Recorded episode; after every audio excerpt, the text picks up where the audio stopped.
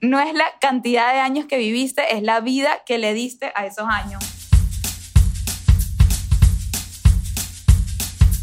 Bueno, mi gente, bienvenidos a bordo de este vuelo con destino a una nueva perspectiva. Les habla Michelle Poller de Hello Fears. Y aquí Adam Strambasser, mejor conocido como Stramhacks. Somos una pareja emprendedora, soñadora, ejecutadora y cuestionadora. No nos conformamos con el mundo como nos lo pintaron, así que estamos pintando nuestra propia versión. Más auténtica, sin filtro, más basada en nuestras creencias y experiencias, y no tanto en lo que se supone que veamos. O que seamos. Grabamos desde el avión, literalmente cada vez que podamos. Y figurativamente también, cada episodio es un viaje a 30.000 pies de altura, donde hacemos zoom out de nuestro día a día para filosofar sobre temas que le dan forma a nuestra existencia. Desde el avión es un vuelo hacia nuevas maneras de pensar y de ver la vida. Mientras nuestros vecinos de vuelo nos bombardean con peos, llantos y otras interrupciones inesperadas. Nosotros buscamos elevar nuestra conciencia y cagarnos de la risa en el camino. Así que abróchate el cinturón y disfruta de este trip que no emitimos. Pasaje, de regreso.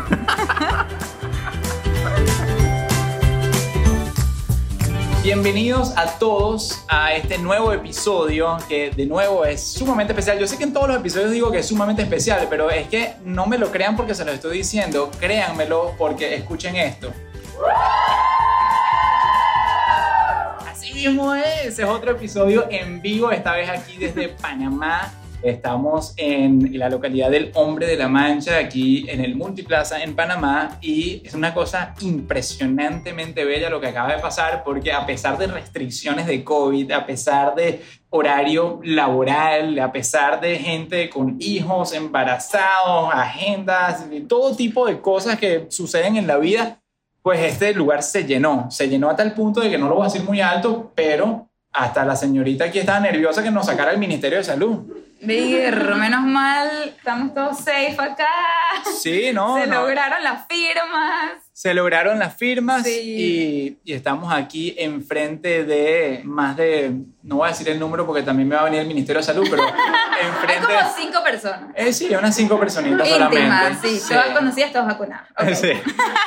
Este, as- así que bueno, es uno de esos episodios, ¿verdad? Llenos de calor humano, buenas vibras y que particularmente va a tomar mucha relevancia e importancia porque el episodio de hoy es un episodio muy cercano a nosotros, de mucha trascendencia y muy aplicado a el momento en el que estamos viviendo. Ujú. ¿Quieres comenzar a decir, Michelle, de qué vamos a hablar hoy? Sí, yo siempre quiero hablar. Eh, hoy queremos hacer un tributo a lo que pasó en Miami con el tema de las torres. Las torres de Champlain que se cayó, por si acaso alguien no sabe, pues en Miami, o están oyendo esto en dos años y no tienen noción de lo que estamos hablando.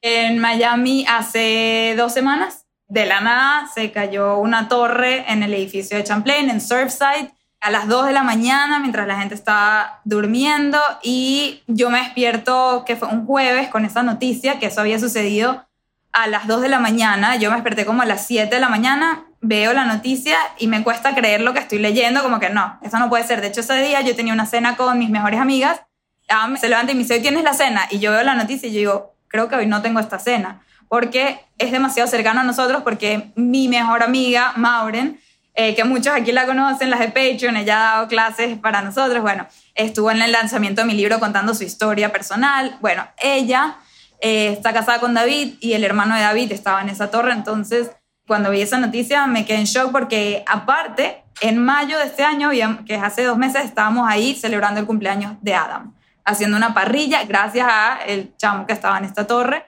Entonces, obviamente en ese momento nos causó demasiado shock y, y hoy queremos hacer este episodio en tributo a eso.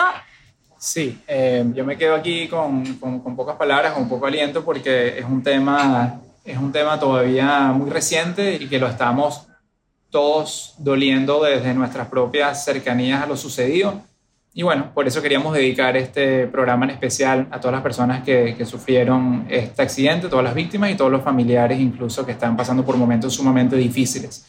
Este evento, este suceso, obviamente puso a todo el mundo a pensar en la vida, puso a todo el mundo a pensar en lo repentino que puede ser la vida y puso todos a reflexionar sobre cómo estamos viviendo, porque de un día para otro tan loco como suena y tan loco como sucedió, se puede caer el lugar más seguro de uno, que es su propio hogar. Y más allá de eso, sencillamente es una reflexión a, más allá de la posibilidad de irse de este planeta de manera repentina, es una reflexión a de verdad cómo estamos usando nuestros minutos de vida en esta tierra. Entonces, creo que lo primero que queríamos decir es eso, la vida obviamente es corta, impredecible, y lo seguro no es seguro. Y algo que no nos hemos cansado de escuchar y de asimilar es que no controlamos un carajo.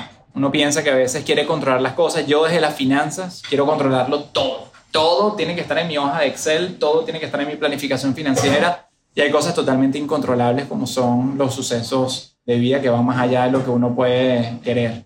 Y yo ya va, yo la más control freak, quiero controlar cómo reacciona Adam ante las cosas que hace Noah, cómo, o sea, el mundo alrededor, obviamente uno quiere ese control y cuando uno tiene un reality check así como ese, uno se queda como que, wow, de verdad que uno cree que tiene el control y no tiene el control de nada.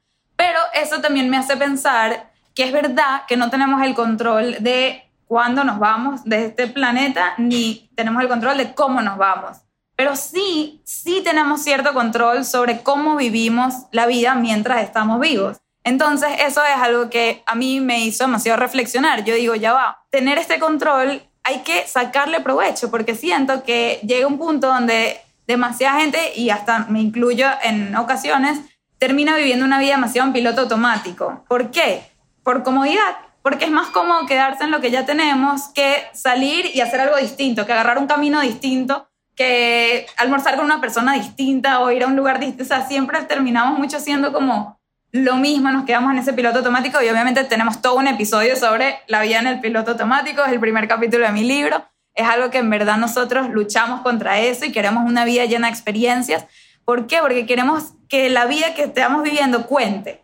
No es la cantidad de años que viviste, es la vida que le diste a esos años. Un poco inspirados en Arjona. Sí, tenemos que admitirlo. Y le dije, Michelle, ¿cómo es esa vaina que dice Arjona? No le quites años a su vida póngale vida a los años. Bueno, pero en, verdad, más allá de si les gusta Arjona o no, pues yo sé que Arjona también tiene sus haters y sus lovers. Creo que esa frase es súper poderosa en el que todos nos podemos identificar y esa reflexión de preguntarnos qué tanta vida le estamos poniendo los años para justamente sentirnos llenos, sentirnos a plenitud. Yo hablo mucho de eso otra vez desde la perspectiva de finanzas, que las finanzas deben de empoderarnos para vivir nuestra vida en plena pero para poder vivir una vida plena requiere nuestras decisiones, requiere nuestras decisiones de valentía, de asertividad y de ejecución de hacer lo que, lo que en verdad queremos hacer.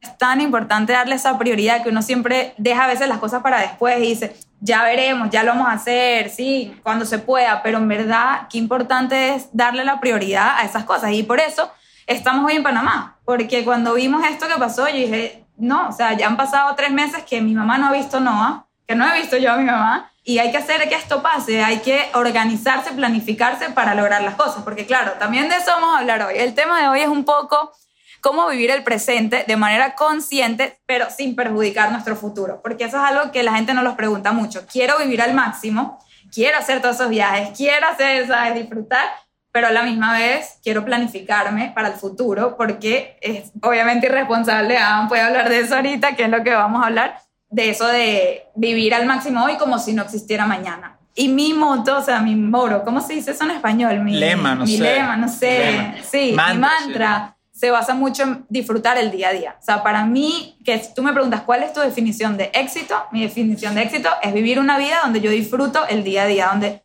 siempre lo digo, no se trata de esperar el fin de semana o de esperar el verano, de esperar ese viaje o, las navidades o lo que sea. Es que hoy valió la pena y mañana valió la pena. Y en verdad para mí ser mamá ha sido como una revelación porque nosotros en particular no éramos de esos que, ay, me muero por ser padres. O sea, no, de hecho esperamos 10 años porque no era algo que nos moríamos por eso y podíamos seguir esperando.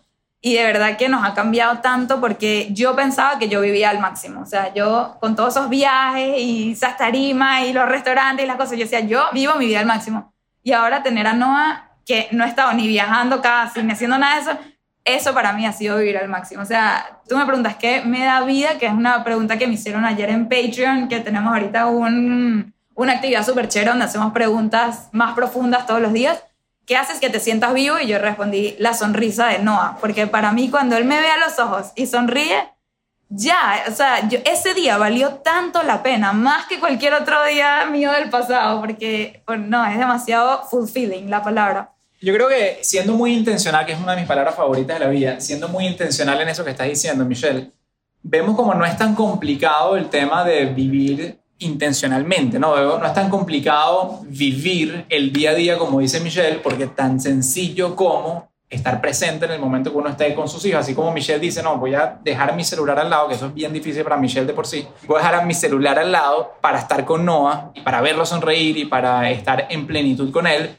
Habla de eso, habla de vivir el día a día. Si tu día a día es tan aburrido como estar en casa, pero tan lleno como compartirlo con Noah, bueno, más nos vale que lo vivamos de frente con él, en plenitud, en presencia total, y no en piloto automático, porque es que hasta el piloto automático se ve en esos momentos y yo mismo me he atrapado a mí en piloto automático de de repente estar ahí con Noah y, y estar pendiente de lo que sea, estar pendiente de cosas de trabajo o mismo todos estos días, le soy muy honesto, yo estuve inmerso en el tema de lo de las torres porque era gente muy cercana a nosotros y estaba todo el tiempo como que en Twitter viendo la próxima noticia, la próxima noticia y cuándo será que van a de repente rescatar a alguien con vida. Todo el tiempo estaba ahí y por más que lo hacía desde el profundo cariño interés de sentir de cerca la situación con la gente querida, eh, estaba dejando de estar presente en momentos mágicos de mi propia vida.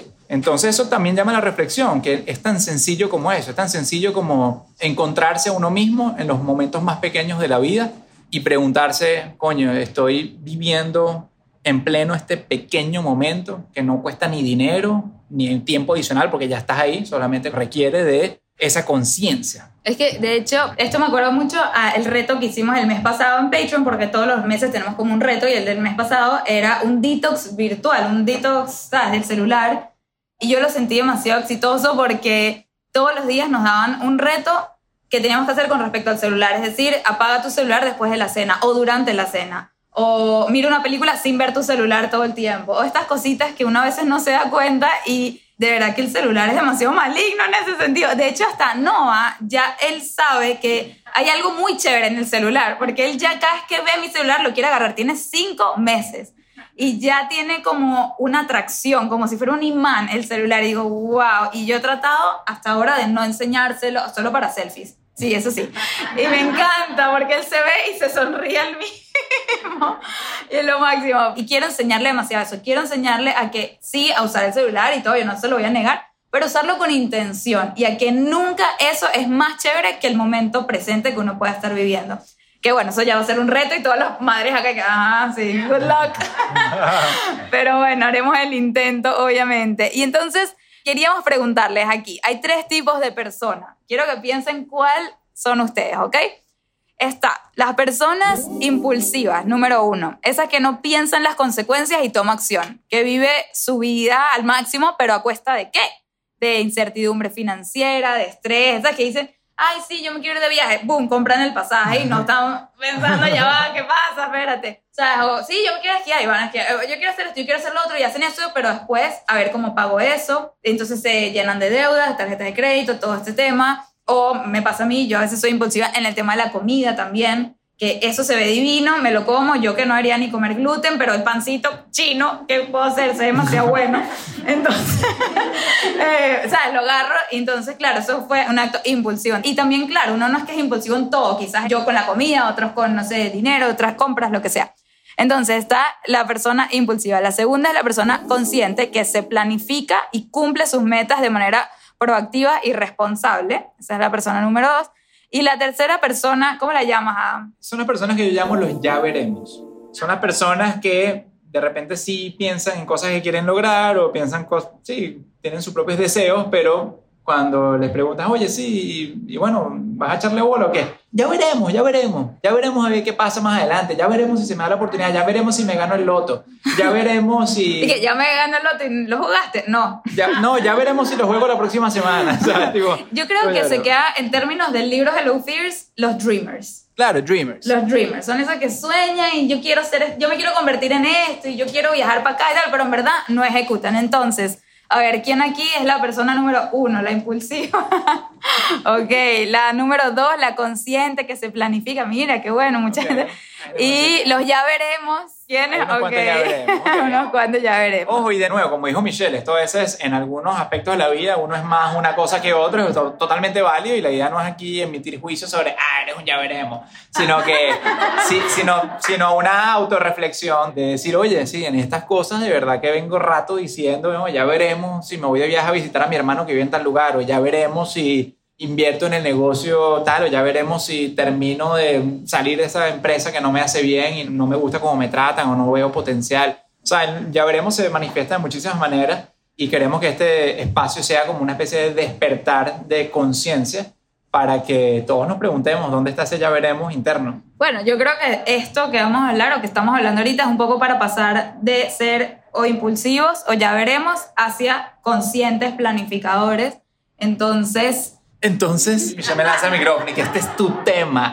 Eh, ahí dice Adam, tu tema. No, es que, es que claro, Michelle me dejó este espacio porque yo les quería compartir la anécdota de que los que me conocen saben que enseño de finanzas personales y bueno, tengo todo un emprendimiento alrededor de la educación y el empoderamiento a través de las finanzas y todo comenzó justamente por una manera de frustración con el grupo de gente, ya veremos, o sea, de ver... ¿Y los de- impulsivos? y los impulsivos también, la verdad. Pero originalmente empezó con la gente que no tomaba acción y decía, oye, pero se puede, se puede lograr esas cosas que estás soñando, solamente necesitas un poco de conocimiento y planificación financiera. Y bueno, y los impulsivos también, porque la verdad es que pensando en las consecuencias de los impulsivos, que era gente que ya estaba hundido en deudas y se metieron en muchísimos problemas, tenían que organizar tus finanzas también. Pero entonces, claro, a raíz de todo eso, yo dije, wow, yo siento que tengo un espacio, tengo una oportunidad aquí de por lo menos dar lo que yo domino y lo que yo entiendo en finanzas para eh, ayudar a gente a que lleguen a ser ese número dos de personas, ¿no? Esas personas conscientes. Ya, eso sonó como que... Sonó horrible. Sonó horrible. No fue O sea, sonó- planeado. para que esas personas lleguen a ser número dos. Para que ellas personas puedan hacer número dos. Porque son personas estreñidas en la vida. Son personas que no ejecutan, ¿sabes?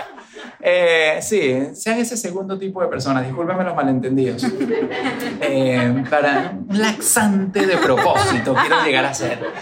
Este, Entonces, bueno, yo, yo quería comentarles eso porque desde la perspectiva de finanzas personales, de verdad que se puede lograr muchísimo y eso fue lo que me llevó a mí en el 2018 a aceptar el reto de Michelle, que Michelle me dice, ¿qué le quieres dar tú al mundo? ¿Quién quieres ser tú ante la luz pública? Pues yo soy una persona más reservada y era feliz tras bastidores y no estando aquí, sino de repente escondido aquí bajo la mesa o, o allá tomando fotos por atrás.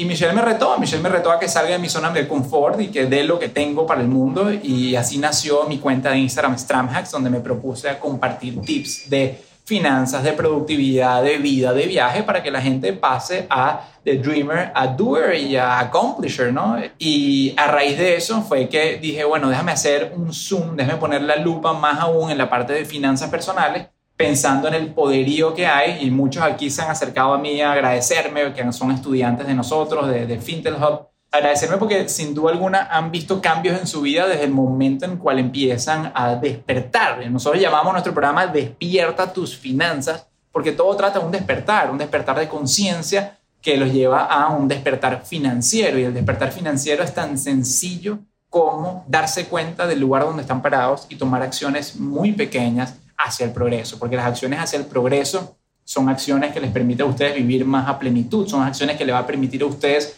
tomar más decisiones de valentía, pero valentía responsable. Son decisiones que los va a ayudar a alcanzar todas esas cosas que ustedes sueñan. Entonces, por eso cuando nosotros decimos aquí, bueno, queremos hablar sobre vivir la vida sin sacrificarnos en el intento, sin perjudicarnos en el intento, hablamos de eso, hablamos de vivir la vida de manera responsable sin perjudicar a las otras versiones de nosotros mismos en el intento. Es algo que nosotros en nuestros programas hablamos mucho de distancia psicológica, que es lo que hace que la gente no conecte con el futuro de uno. O sea, ¿por qué la gente no tiene una cuenta de inversión a largo plazo?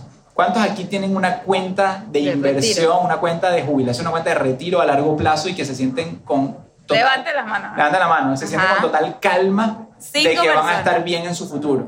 Ajá. Muy pocas son las personas y es totalmente normal y válido porque existe esa distancia psicológica de que la gente no logra terminar de conectar con las futuras versiones de uno. Y algo curioso, otra anécdota aquí, es que ¿se acuerdan ese app ruso bastante controversial que se llamaba Face App, que le ponía a uno la cara de viejo?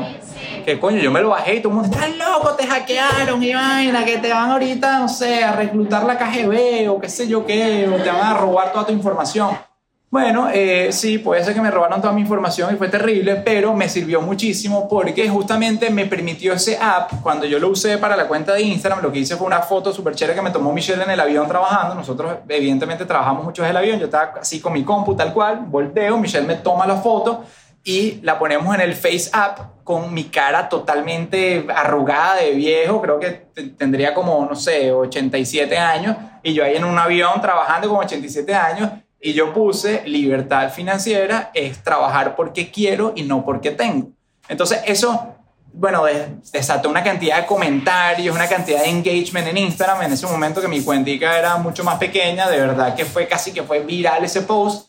Y ahí fue donde entendí el poderío de la distancia psicológica. Yo con ese post pude reducir la distancia psicológica de todo el mundo que lo leyó y todo el mundo que conectó, porque dijeron, wow, yo también quiero, cuando me vea así de viejo, saber que estoy trabajando porque quiero y no porque tengo. Ya y no solo eso, le retaste, bueno, le retamos a toda la audiencia, no sé si alguien acá lo hizo, pero dijimos que sí iban a ganar algo muy importante, ¿qué era? Una franela, creo. Ah, una franela o algo así. Sí. Sí, ellos hacían el face up también, se ponían ellos de viejo y ponían un story que decía con arrugas, pero sin deudas.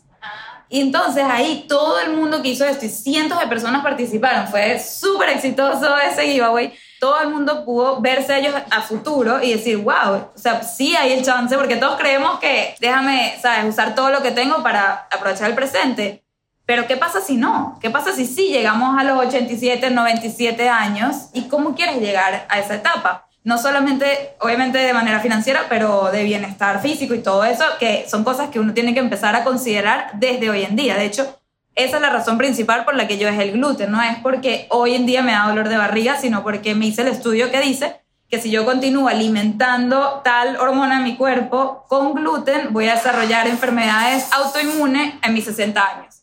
Y cuando yo vi eso, reduje esa distancia psicológica con la Michelle de 60 años y dije, yo no quiero ser una vieja amargada, yo quiero ser una vieja, sí, arrugada, chévere, pero todavía sintiéndome un poco bien, ¿sabes? Para poder disfrutar todavía de mi vida en este momento. Y entonces es eso, me encanta el concepto de la distancia psicológica, que a veces no lo vemos. Y de hecho es algo que a mí me pasó cuando Adam me dice, Michelle, quiero que sepas que a partir de este mes vamos a empezar a apartar tanto dinero para nuestro futuro, para nuestro retiro. O sea, retiro es que 65 años. 59 años y medio, pero tú decías a retirarte. Entonces yo dije, ¿qué?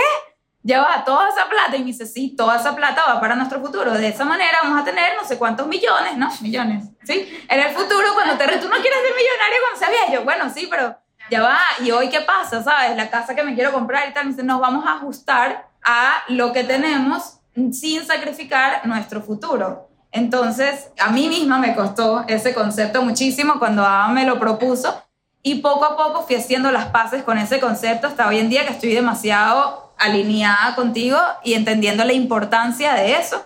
Y es verdad, uno lo que hace es eso de pagarse a ti primero, pero no a ti, a tu futuro primero, básicamente. Bueno, no, a, todas tus versiones primero. Yo creo que pagarse a uno primero tiene que ver con ejecutar estos planes. Pagarse uno primero es pagarse así al futuro de uno, pero pagarse también a los deseos y necesidades más, más genuinas e inmediatas de uno también, otra vez casos de personas que tienen 3, 5 años sin ver a su familia y todo el tiempo están en, bueno, ya veremos, ya veremos, ya veremos, no se organizan. Pagarse uno primero es organizarse para cumplir esa meta de por fin reencontrarse con su familia o de atender a su futuro o de salir de deudas. O de emprender. De emprender, claro. De emprender o de tener hijos. O cada quien lo verá a su propia manera, pero creo que justamente lo que queremos decir con esto es que para no caer dentro de lo impulsivo y tampoco quedarnos en el ya veremos, al reducir nosotros la distancia psicológica que los esté frenando de los objetivos que tengan, ya sean financieros o ya sean bloqueos emocionales, ya sea cosas que ustedes simplemente van postergando por X o por Y, pregúntese de repente cómo pueden reducir esa distancia psicológica para que los lleve a tomar acción en el presente. Y tomar acción en el presente no significa necesariamente salir a comprar un boleto ya o hacer el acto impulsivo ya. Tomar acción en el presente significa, bueno, déjame poner el plan en acción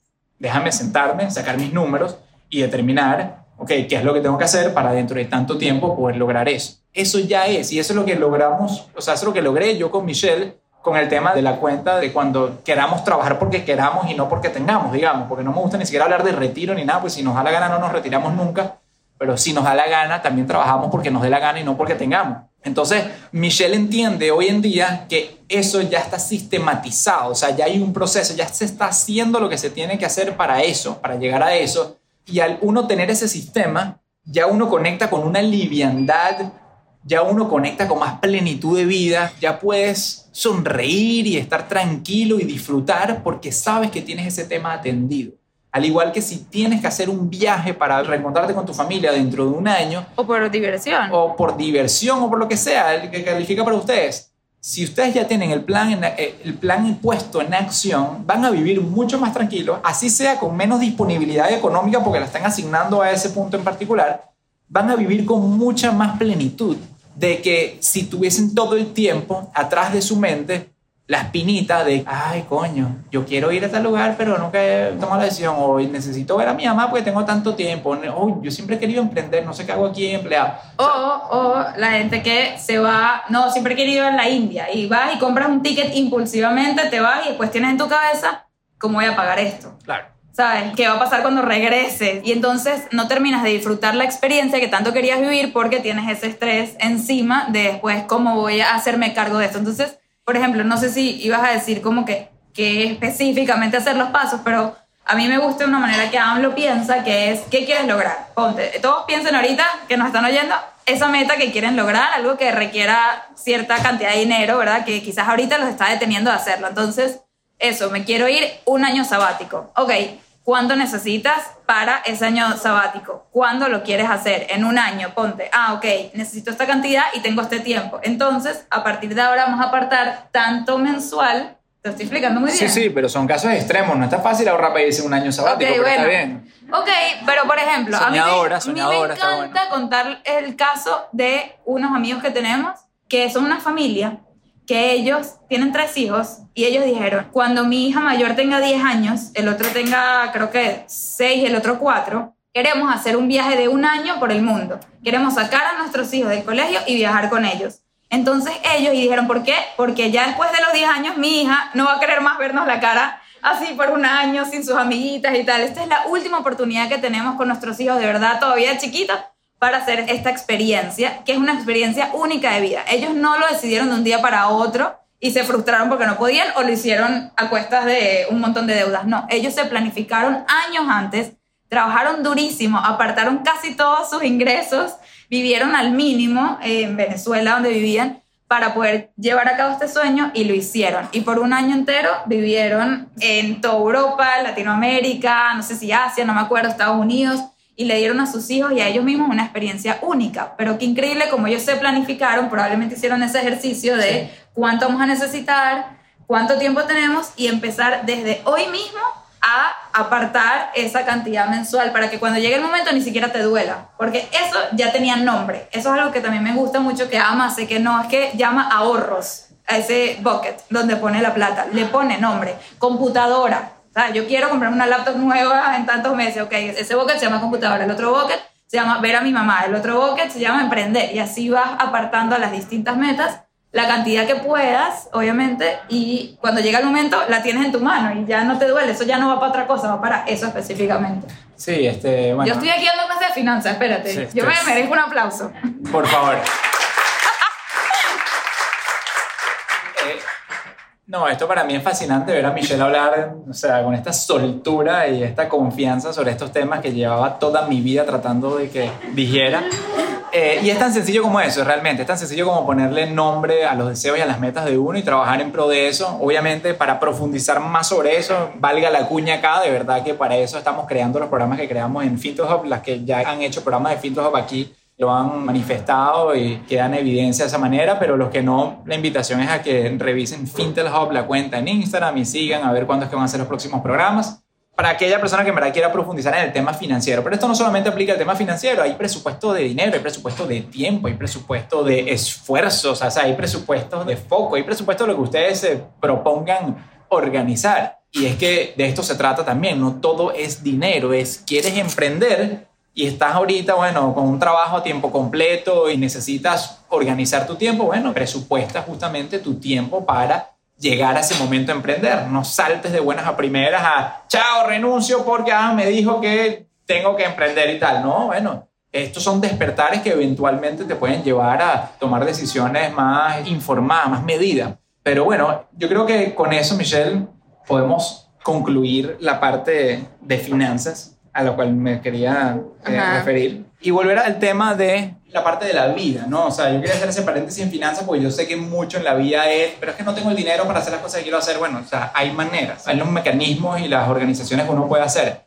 Pero volviendo al tema de la reflexión sobre el acontecimiento en las torres de Champlain y volver al tema de quiénes somos y cómo estamos viviendo la vida, a nosotros nos encanta esa frase que dice que uno muere dos veces, el momento en el que uno muere y en el momento en que uno es olvidado. Y quiero que nos hagamos esa reflexión de que quién es uno realmente no muere y el impacto de uno tampoco muere siempre y cuando uno haya tenido ese impacto que uno va a ser recordado. Y la invitación es a esto de cómo queremos nosotros vivir la vida, cómo queremos ser recordados y cómo queremos darle intencionalidad a cada momento que vivamos para rendirle honor a nuestra alma en el momento que nos toque a todos irnos de este mundo, decir, coño, la vivimos. Sí, o sea, yo creo que este acontecimiento nos marcó de demasiadas maneras y es lo que queríamos como que tocar un poquito cada una de estas maneras hoy.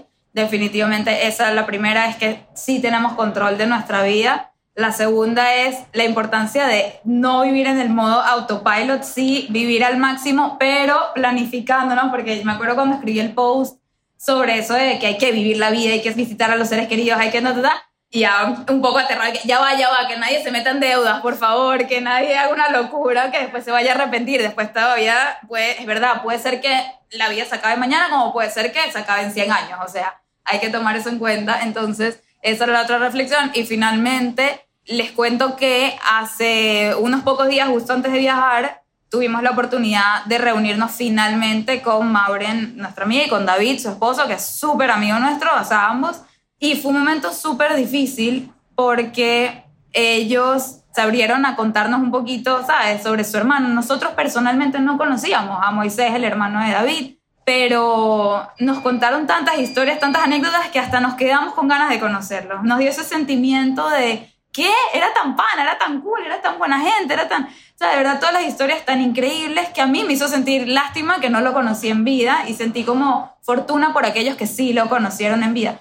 Y a mí me hizo mucho reflexionar eso de pensar que quién es uno en la vida, cómo después vas a hacer que te recuerden. Entonces esa reflexión que todos deberíamos preguntarnos a nosotros, ¿quiénes estamos siendo y cómo nos van a recordar? Entonces los invito a eso, a como que uno cuestionar, si yo misma me empecé a cuestionar, ¿qué diría la gente si yo me voy? ¿Cómo van a hablar de mí? Y él se nota que él hablaba con tanta genuinidad, de verdad, de la bondad de su hermano, de una manera que hacía a los que no los conocimos, a los que no estuvimos cerca, sentir que qué lástima que no los conocí. Y nada, esa es una reflexión que a mí me dejó y que lo hablamos, que digo, ¿qué diría la gente de uno cuando uno no está? Entonces, ¿cómo podemos, tomándose en cuenta, ser más intencionales a partir de ahora para dar esa imagen? Porque es lo que está diciendo Adam. Al final del día, morimos dos veces. Cuando nos vamos de este plano y la segunda vez es cuando la última vez que alguien nos menciona. Entonces, ¿qué impacto queremos dejar en la gente que nos rodea para que nos mencionen por más tiempo o por lo menos nos recuerden por más tiempo? Y también, ¿qué tipo de impacto? Porque no queremos que nos recuerden por más tiempo quizás por algo malo, porque al final del día todos tenemos impacto en la gente que nos rodea, positivo o negativo. Entonces, ser más conscientes de eso, del impacto que estamos teniendo en la gente que nos rodea y hacer eso como que más intencional. Decir, ya va, yo quiero que me recuerden por ser una buena persona, por, no sé, por ser alegre, por hacer reír a la gente, por ser amorosa, por, no sé, ¿qué es eso que uno quiere que a uno lo recuerden? Sabes que, Michelle, yo creo que te he dicho esto desde que nos conocemos, pero muy bizarramente, y esto no tiene que ver con el suceso de las torres, pero muy bizarramente, yo siempre he vivido mi vida pensando y parte de mi personalidad, los que me saludaron aquí y tal me conocen que bueno, fui para allá y me muero por dar un abrazo a todos a pesar de la pandemia y estuve conversando con cada uno de ustedes y parte de mi personalidad es pensar justamente en eso. Yo un poco mórbido esto, pero yo siempre he pensado que me encantaría tener la mayor cantidad de personas en mi funeral, por decirte algo. Es raro que uno viva la vida pensando en eso, pero yo creo que es rico también vivir la vida con tanta intencionalidad de nutrir relaciones, de nutrir vida propia, sabiendo que cuando uno no esté, uno tendrá ese cariño, uno tendrá ese reconocimiento de la gente que va a rendirte tributo a esa vida que tanto uno dio. Y esto fue un despertar realmente de que esa manera mía de pensar es una manera muy relevante para que todos en verdad pensemos así. Yo creo que da mucha calma, a mí en lo personal me da mucha calma todos los días de mi vida saber que yo quiero de repente ser simpático, quiero ser cercano, quiero ser humilde, de ayuda, hacer estos programas, hacer estas cosas, creo que uno lo conecta con la real razón de su alma y uno es eso porque uno está pensando en que quiere ser recordado de esa manera. Entonces, es tener esa vaina presente, coño. Es tener presente de que la persona que eres hoy en día, como le hablaste a ese extraño, como le hablas a tus padres, como le hablas a, tu gente querida, como le hablas incluso a la gente que no te cae bien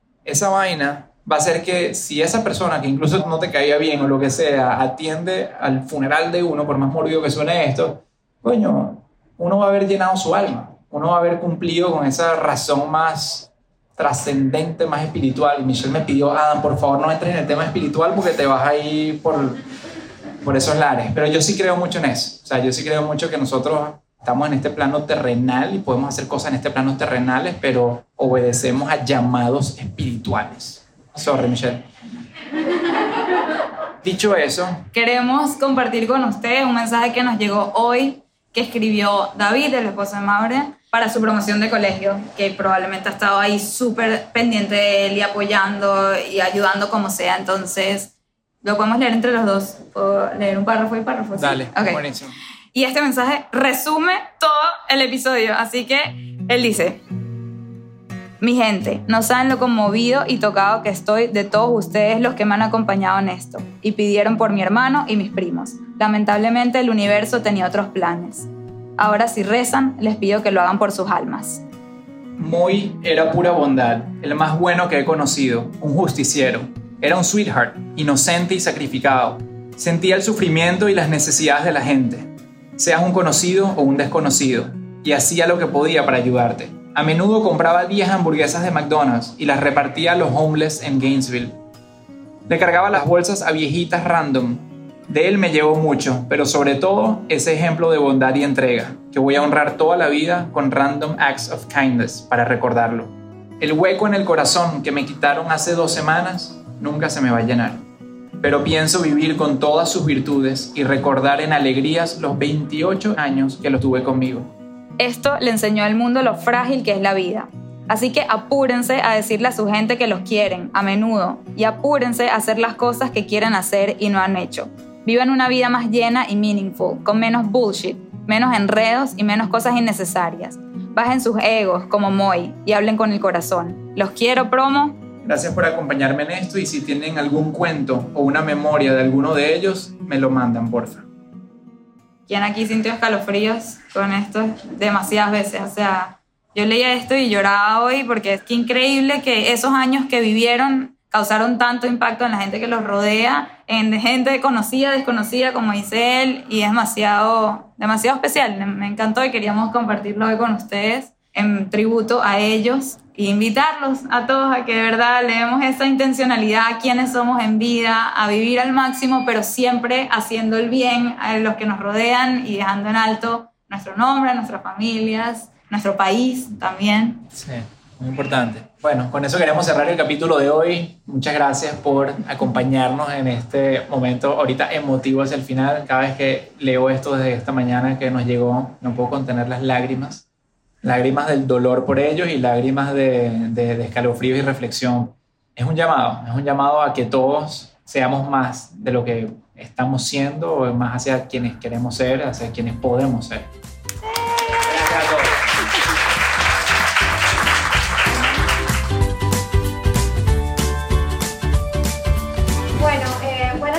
Chicos, gracias por el espacio. La verdad es que sorry si lloro, sorry si no voy de largo, pero yo no soy aquí de Panamá. En noviembre a mi hermana de 17 años le da un aneurisma y yo me voy en diciembre luego de hacer compromisos chuzo para ir al hospital, eh, verla y digo, no, o sea, yo verse con ustedes. Yo doy entrenamientos de planificación, de gestión del tiempo. Tenía mi plan 2021 pero literal pasaba día y noche en el hospital, que, o sea, tuve que mandarlo al carajo, literal. Luego de eso le dan de alta, turnándonos con la familia, obviamente salíamos en un hospital, todos con COVID, y pasaron dos cosas. Primero, yo entendí que la vida es un plan, como ustedes dicen, lo enseño, pero sin salud tú no puedes nada, sin los tuyos tú no puedes nada, porque mi mamá también casi la pierdo por COVID. Entonces, mi hermana sigue mal, sigue hoy en el hospital porque tiene recaídas. Y yo le digo a mi pareja, eh, le digo a mis amigas, ¿qué hago desde donde yo estoy? Si yo le digo a la gente, enfócate en lo que tú puedes controlar, pues bueno, honra la vida. O sea, no te enojes si hoy llegas tarde, no te enojes si hoy te quedaste dormido y no cumpliste una rutina. Entonces aprendí que puedes ser productivo siendo flexible, puedes ser productivo honrando a tu gente y por sobre todas las cosas, sin tu salud, sin tu familia, sin que eso, no importa toda la plata que tengas. Obviamente, tengo aspiraciones, tengo esto, pero eso para mí fue el punto de partida y el punto de inflexión que cambió mi perspectiva de vida y de justamente de que puedes lograr tus metas sin dejar a un lado eso que es tan importante en tu vida. Gracias. Mira, me encantó esta intervención particularmente porque hablando de demasiada planificación y de orden financiero y todo eso, hay cosas que no son negociables. O sea, uno no va a negociar no tener un techo. Uno, uno si necesita un carro, un vehículo para transportarse para trabajar, no, no es negociar, uno se tiene que transportar. La comida, uno tiene que alimentarse. Uno puede optimizar, sin duda alguna. La familia no es negociable y los valores que uno tenga no son negociables. Entonces, el llamado es a que de repente repensemos cómo está estructurado nuestro dinero, nuestro tiempo, nuestras cosas, para ver si estamos tomando en cuenta lo no negociable de verdad, verdad. Hay muchas cosas que a veces pasan disfrazadas y nos damos cuenta después de que, coño, pero no estoy en capacidad de afrontar esto y me tengo que endeudar o tengo que salirme de mi vía para esto. Y entonces, viendo hacia adelante, uno dice, bueno, ¿cómo puedo diseñar un nuevo camino donde eso siempre está atendido? ¿Cómo puedo diseñar o incluso tomar decisiones, a pesar de que no esté diseñado, a pesar de que no tengamos en ese momento la disponibilidad económica para ir a ver a nuestra familia, lo que sea, cómo podemos flexibilizarnos, cómo podernos darnos el permiso de decir esta vaina no es negociable. Y yo me voy entendiendo que al regreso, si me tuve que salir un poco de mis planes, al regreso, mi prioridad va a ser organizarme para haber cubierto eso, porque eso no es negociable. Y eso es otra vez un despertar al autoconocimiento y al entender cuáles son esos valores que nosotros, sea lo que sea, vamos a siempre colocar de por medio antes que cualquier otra cosa. Y otra cosa también importante es que a veces siento que nosotros se nos olvida darle prioridad a ciertas cosas y le damos a otras cosas que nada que ver. Por ejemplo, las partes médicas, que a uno a veces le cuesta invertir en eso, como que hacerse esos estudios para saber ¿sabes? ¿Qué alimentos? O sea, el estudio de los alimentos que me hice yo, conchale, es un estudio costoso, pero casi que cuesta lo mismo que salir a comer a un restaurante caro. Entonces uno prefiere ir a comer al restaurante caro que invertir en, en su salud y es demasiado importante poner eso en la balanza, que a veces uno como pichirrea, como decimos nosotros, con las cosas de salud o lo que sea, cuando para eso es la plata. O sea, por ejemplo, hablo con gente y le digo, bueno, pero ¿por qué no vas a ver a tu familia? Y me dice, es que está muy caro el pasaje. Y le digo, ¿y para qué estás ganando plata? O sea, ¿para qué? O sea, entiendo que a veces está caro pero de repente esa persona después va y se compra una cartera que cuesta lo mismo que el pasaje. Entonces uno dice, ya va, vamos a ver a qué le estamos dando prioridad y en qué estamos enfocando nuestro dinero y cómo estamos viviendo nuestra vida. ¿Alguien más tiene una pregunta o comentario que quiera acompañarnos?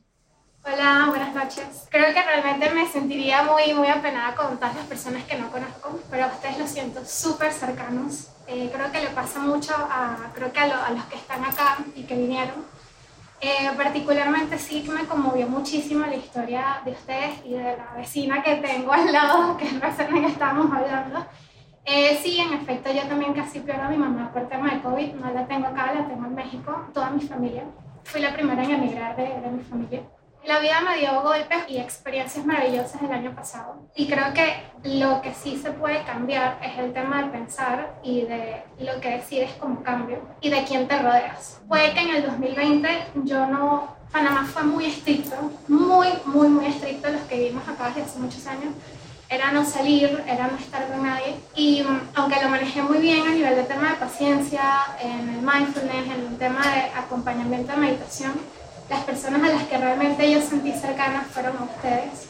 a julio. Y es cuando definitivamente todo me cambió a mí en la vida.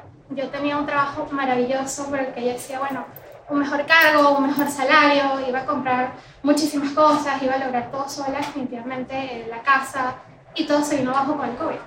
Ahí entendí que me sacrificaba mucho hasta las 10, 11 de la noche trabajando en un lugar donde no me valoraban, donde yo tampoco me sentía cómoda, porque esa es la verdad, yo no me sentía especial. Y luego de salir de eso, escuchar eh, financieramente con lo que tenía, con los ahorros que había hecho durante dos años con tu trabajo de Hop y con Julio, fue lo que me ayudó a sobrevivir el 2020. Realmente. Cuando ya definitivamente dije, la empresa nos votó a muchísimas de las personas, porque yo era nueva, porque yo era extranjera. Pasé un tiempo de meditación muy, muy fuerte en enero y febrero, unos pensamientos terribles y decía, Dios mío, ya yo no sé qué hacer, estoy sola acá en Panamá, no tengo familia acá, no podía salir tampoco, había restricciones aéreas. Y de cierta manera dije, voy a volver a leer el libro de Michelle y voy a surgir de la tierra. Y así fue conseguí un trabajo donde no tengo nada de experiencia a nivel de tecnología. Yo soy de recursos humanos. Y cuando mi jefa me eligió, llevo tres meses con ella y hoy ha sido uno de los días más maravillosos de mi vida. Porque tuve una reunión con mis jefes y me felicitaron por todo el trabajo que he hecho, que no tiene nada que ver con lo que sé de soporte técnico, pero ellos me dijeron, lo importante es la actitud y todo lo que has hecho. Entonces, todo el mensaje que ustedes dijeron hoy en el podcast, sí es muy como, o sea, me conmueve muchísimo porque es decisión de cambio, es decisión de pensamiento, es decisión de actitud y de saber de quién te rodeas y qué pensamiento dejas entrar en tu mente. De no haber estado con ustedes virtualmente, aunque no nos conocieron, yo dije, algún día me voy a hacer y me voy a tomar el café con Adam y con Michelle, como hacías en la pregunta de Find ¿Qué harías? si yo me tomara un café. Hoy estoy cumpliendo ese sueño. Ah, Así que de verdad muchísimas gracias y a todos porque sé que todos los que estamos acá los amamos y honro la vida porque mis cambios sí están teniendo frutos y estoy surgiendo de la tierra gracias a ustedes. Ahorita me tomo mi y mi libro. Claro que sí. Ay, no, demasiado. Amo escuchar las historias de éxito. Para mí que mi comunidad tenga éxito es mi éxito. Yo me lo tomo como propio porque qué es lo que yo a veces la gente que no me conoce, que no entiende y me dice, tú deberías quizás estudiar psicología o quizás deberías, yo como que lo que estamos haciendo es vivencial, no es algo que uno estudió y tal. Yo lo viví, si yo lo vivo y lo comunico, otra gente también se inspira y tienen el cambio, o sea, ver, el cambio, ver tomar acción a la gente para mí es demasiado especial, así que me encanta que lo compartan con nosotros porque ya eso es como check, ¿sabes? Cumplir un sueño, o sea, que ustedes cumplan su sueño, para mí es cumplir un sueño, así que gracias por compartirlo. A ver si alguien, una persona más. Ay, estoy emocionada. um, bueno, lo mío es más que todo un agradecimiento a los dos, porque Creo que 2020 nos dejó a todos lecciones impredecibles, porque creo que nadie se imaginó nada de lo que le pasó y todos tenemos una historia que contar de ese año. Yo personalmente me fui a Venezuela por 15 días y quedé 6 meses. Y al mes me entero que estoy embarazada. Y yo estaba sin mi familia porque mi familia no vive en Caracas donde yo estaba y no me podía mover tampoco. Así que pasé 6 meses en el limbo, como le decía yo, porque no estaba con familia directa, de hecho estuve con unos primos, mi esposo que yo no conocía mucho y, ¿sabes? Ellos fueron los que me acompañaron en todo el embarazo. y durante todo ese tiempo, pues lo mío era pensar todos los días como que, ajá, pero, o sea, mañana voy a abrir el aeropuerto y mañana va a abrir esto y mañana regreso y, y nunca regresaba, o sea, era como que todos los días más restricciones de Panamá, más restricciones de Venezuela. Y una de las cosas que a mí, como les dije justamente en el, en el, post que publicaron, que me ayudó a mantener la salud mental definitivamente, fue que ustedes eran mis compañeros en las tardes. Cada vez que publicaban podcast, o sea, ustedes y el poder de ser, yo también sigo a Evelyn y de hecho llegué a ustedes gracias a Evelyn. Ah, mire. O sea, yo todas las tardes bajaba y escuchaba un episodio del podcast y caminaba. Y caminaba por todo el jardín del, del edificio y era como que mi momento de paz mental. Entonces, quería darles las gracias por compartir sus experiencias, porque son así de cercanos y porque nos ayudan a cualquier cantidad de personas en situaciones que pues ni se imaginen. Y bueno, básicamente era eso. Muchísimas gracias y no sé ni cómo me atrevo a venir para acá porque yo tampoco soy de las que participo, así que... Muy bien, Valentía, por Gracias. Claro, gracias. Gracias, verdad. Gracias. Wow. Eh, bueno, nosotros esto es, esto es, no sé, no, no, hay, no hay palabras para describir. Yo se lo digo a Michelle todo el tiempo. Yo le digo, Michelle se cree más esto que yo. O sea, ella, ella sí entiende la situación que estamos y el reconocimiento que recibimos y todo esto.